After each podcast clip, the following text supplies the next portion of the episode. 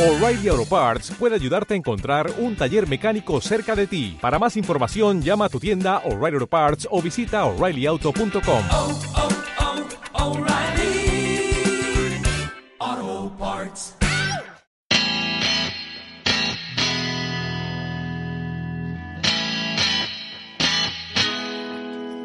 Hola, hola, ¿cómo andan? Bienvenidos, bienvenidas una vez más a esto que denominamos Cuarentenials. Como siempre, mi nombre es Mauricio Irigoyen, creador de Relatos en Mochila, y me acompaña del otro lado de la pantalla, porque ya no hablamos de mesa, sino de pantalla, Agustina Grasso, la creadora de Escritura Crónica. ¿Cómo andas, Agus?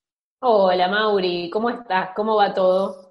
Bien, bien, acá eh, retomando actividad muy de a poco, descansando un rato a la tarde y ya después preparado para grabar Cuarentenials como cada uno de los días. ¿Vos cómo andás?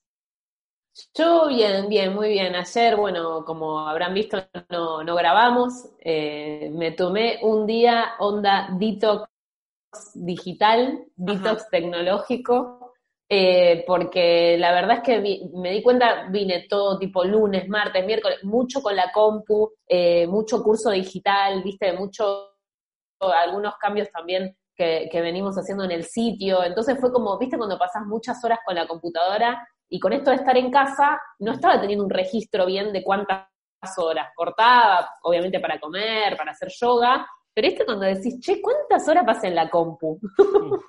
Es bocha de tiempo la que uno está pasando hoy en día delante de la computadora para no solamente trabajar, sino hacer cursos o tal vez, nada, chatear con amigos o, o hacer una reunión de Zoom. La verdad que hoy se está llevando gran parte del día, ¿no? La, la pantalla. Sí, sí, y fue como que dije, todo bien, pero como que no quiero estar tanto con la compu, viste, quería como, no sé, hacer otras cosas. ¿Y cómo te sentiste? Como se, se nota un poco tipo la, la falta de, de la compu cuando estás tan acostumbrada a estar delante de la compu o no? No, lo que sí empecé a hacer, mira, fue como una especie de registro, como diciendo, a ver, eh, por ejemplo, eh, yo estaba contestando muchos mails, ¿viste? Y como sin horario. Mm. Y agarré y dije, no, ¿sabés qué? Voy a contestar al mediodía y voy a contestar tipo nochecita. Que me di cuenta que son quizás los horarios en que la gente está más tranqui y está con, con la compu. Y Bien. después ya está, porque viste, si no te pones un límite, estás todo el tiempo contestando mensajes de, de Instagram o, o mails, ¿no? Si, si tenés Mm. un emprendimiento. Sí, claro, el problema de trabajar home office, imagino que le debe pasar a un montón de gente, no solamente a nosotros con nuestros emprendimientos, sino también al que empezó a trabajar desde la casa con su computadora, ¿no? Cómo ponerse los límites para eh, no estar demasiado tiempo, ¿no? Adelante de la pantalla. Sí, sí, sí, sí, sí, sí. Sabés que digo, está, hay todo un tema porque uno dice, bueno, aprovecho para trabajar, ¿no? Con esta obviamente incertidumbre que no se sabe qué va a pasar, es como que tal vez le metes más pilas, ¿no? A esto de, de, de también de ver cómo, cómo sigue todo e intentar ver de, de, de cómo hacer la plata, ¿no? Pero digo, también por otro lado, estás como también con la cuestión también del equilibrio de la salud. Y pensaba, digo, cómo a nivel internacional, digamos, no saliendo de, de lo micro, Mm. eh, está, no sé si te da la impresión de que está este mismo debate, ¿no? Como la salud, economía, si se perdonan deudas externas o no. Ahora que Donald Trump, por ejemplo, dijo que iba a suspender el financiamiento de la Organización Mundial de la Salud. Digo, no todo el tiempo esta cuestión de priorizo, eh, no sé, una tensión o priorizo el bolsillo. Eh, obviamente también el debate que se da con, con si se suspende o no eh, si se va a suspender o no la cuarentena del 26, ¿no? Y estos planteos también que hacen muchos sectores, Alberto Fernández, de, de cómo se va a reactivar la economía. Sí, a ver, muchísima información que gira en torno a los portales de internet, a los noticieros, a las radios, ¿no? Cómo saber eh, cuánto es verdad, cuánto hay de mentira, cuánto hay de fake news, ¿no? Tener un poco la, responsabilidad, primero nosotros obviamente como comunicadores, pero también eh, de la gente que, que escucha o que mira televisión, hasta, hasta dónde, ¿no? Hasta dónde poner un freno, hasta dónde miro, hasta dónde no, miro un ratito de la mañana, después a la tarde y ya no miro más. Eh, ¿Qué ves en la gente vos? Uf. bueno, el tema de la sobreinformación es como todo un, un debate, un tema. Eh, veo muchis que se está compartiendo muchísimo material que, que, que, que no está chequeado. Eh, veo que hay gente con demasiada preocupación mental porque está muy sobreinformada. Eh, creo que está bueno, eh, digo, acá hay como do- dos tipos de miradas. Por un lado, eh, te digo, la mirada desde, desde que te quedas en tu casa y está bueno tener un, un cierto, una cierta cantidad de información, ¿no? Con la que vos te sientas y te dé tranquilidad. Me parece que es como el vaso, no, no, no rebalsar el vaso. Exacto. Como diciendo, bueno, yo tengo una cuota de, de que puedo estar informada, ponerle que, que es medio vaso. Bueno, listo, no, no, no te no te agarres una borrachera de información, ¿no? Totalmente. Eh, es como Bien una implícito. sobredosis. Claro, Exacto. no una sobredosis, sino como decir, listo. Creo que eso, por el lado de- del público está bueno como informarse hasta cuando vos te sientas bien. Sí. Eh, y por el lado de nosotros, nosotros los comunicadores, eh, es todo un tema ese, es todo un tema porque también es como que nosotros no paramos, eh, todo el tiempo somos como una máquina que queremos dar información y eso no está bueno. Claro, totalmente. Aparte empiezan a jugar nada, lo- lo- los intereses de los medios de comunicación, hasta dónde informo, qué tipo de información doy, qué tipo de información dejo afuera, a quién escucho y a quién no como consumidor, también siendo comunicador, ¿no? Es eh, todo un- un- una gran ensalada, me parece, que eh, termina perdiéndose lo esencial que es, nada, llevar la verdad a la gente, básicamente, e informar realmente lo que tenemos con certeza y lo que no dejarlo de lado no hacer una no noticia Mira, yo creo que donde sí, no la hay. Sí, está, está bueno lo que vos decís. Yo creo que eso se suma a otra cuestión, que es que los portales de noticias en sí son una nueva manera de informar relativamente nueva, ¿no? Y de verdad que no hay tope. Vos en un diario de última tenías 20 páginas para llenar. claro. Vos en los portales, ¿entendés? Los portales tienen un promedio, no sé, de 400 noticias por día. O sea, una cosa infernal que ni un robot podría leer toda esa información, ¿entendés? Claro. Entonces, eso después lo levanta la radio, eso después lo levanta la tele y tenés un caudal de información que no está bueno. No, no, no. Me parece que ahí está la responsabilidad de tanto del medio de comunicación como del mismo periodista. De, está bien, nosotros también tenemos que, necesitamos laburar como cualquier otra profesión, digo, pero la importancia de saber hasta dónde, ¿no? ¿Qué, qué es lo que informo y hasta dónde digo, che, esto ya no, no pertenece a la información que necesito dar y estoy haciendo de más. Y, y estoy hasta contaminando, te diría, un poco eh, lo que tiene que ver con, con la Internet, ¿no? Sí, también, tal, tal cual, digo, tal cual. Bueno, es ¿Sabés un debate hablando- igual me Hablando parece. de esto, sí, Sí. tal cual, es un debate que podemos estar eternamente. Sí, Eh, hablando de esto, yo te quería eh, contar que esta semana pude entrevistar a Joel Hernández García. Él es el presidente de la Comisión Interamericana de, de Derechos Humanos. Es Ajá. una comisión que se encarga siempre de, de defender los derechos humanos y, y- y en este caso eh, sacaron una resolución eh, para darle una serie de medidas a los estados para que sus medidas justamente que están tomando en relación a la pandemia no pierdan de vista los derechos de las minorías, de las mujeres, de adultos mayores, que hoy está siendo una población súper eh, vulnerada, ¿no? Ajá. Que ya lo era antes, pero digo, imagínate, algo que él me planteaba era que imagínate que estas, eh, estos sectores de la sociedad ya estaban siendo vulnerables, imagínate con una pandemia eh, todo se exacerba. por y supuesto. así que bueno, te quería traer una partecita de la entrevista para, para compartírtela. Dale, dale, lo escuchamos, a ver. eh, una gran certidumbre de la población. ¿No? La, la- la po- la población no sabe a ciencia cierta cuál va a ser el desarrollo de la pandemia.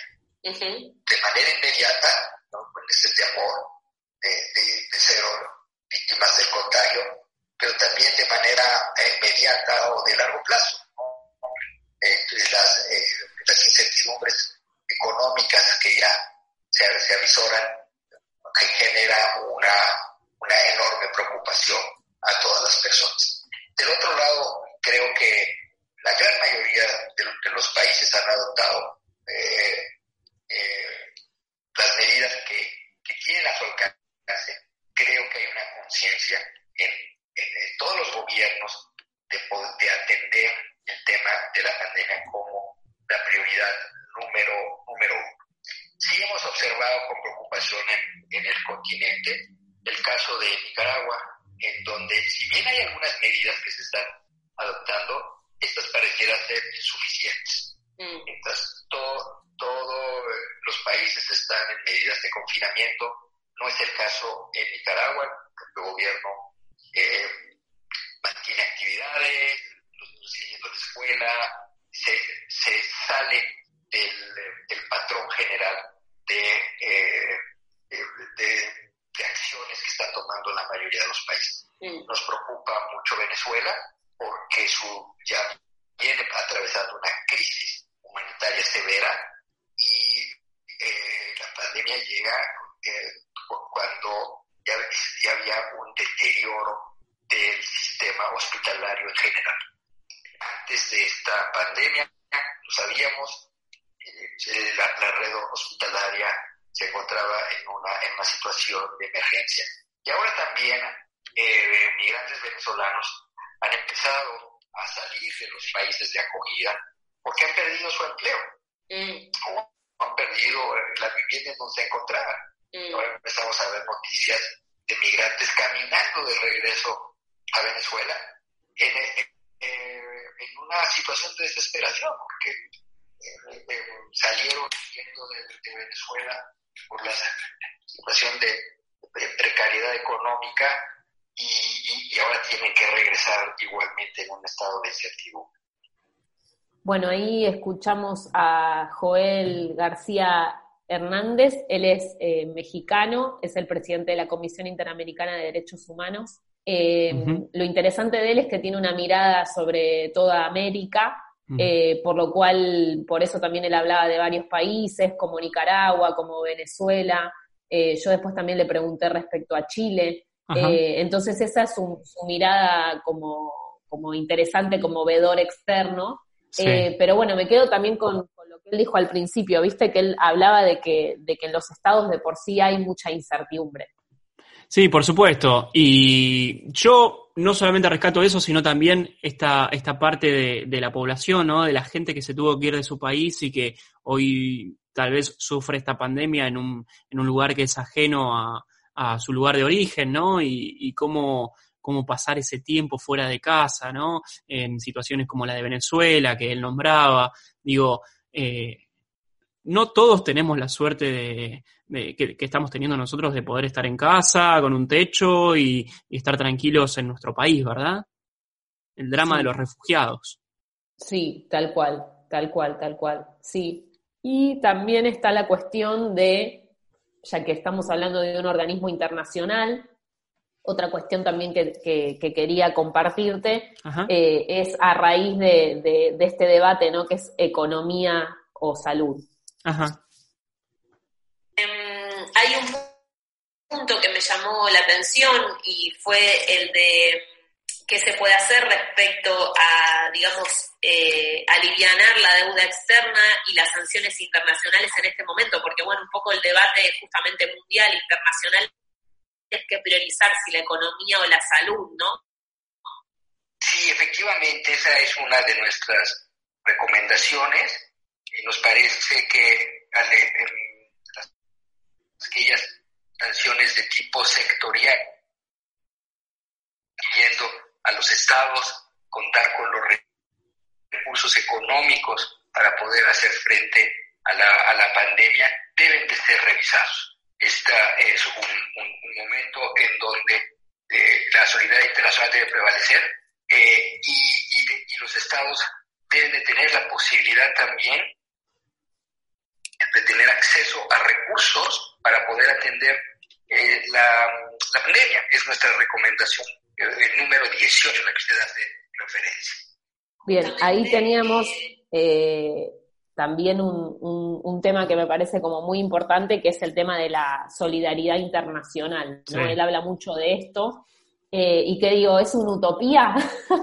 Y bueno, eso es un- una pregunta tal vez que, que vamos a poder responder dentro de un tiempo, ¿no?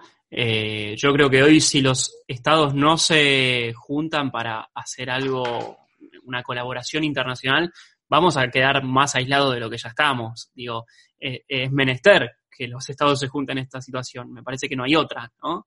Sí, Eh, no sé si la palabra es, no sé si la palabra es eh, como eh, alejado, como, ¿qué palabra dijiste vos? Como eh, como aislados. aislados, cada país aislado, Sí. digamos. Yo, yo creo que más que aislados, yo diría creo que ahorcados.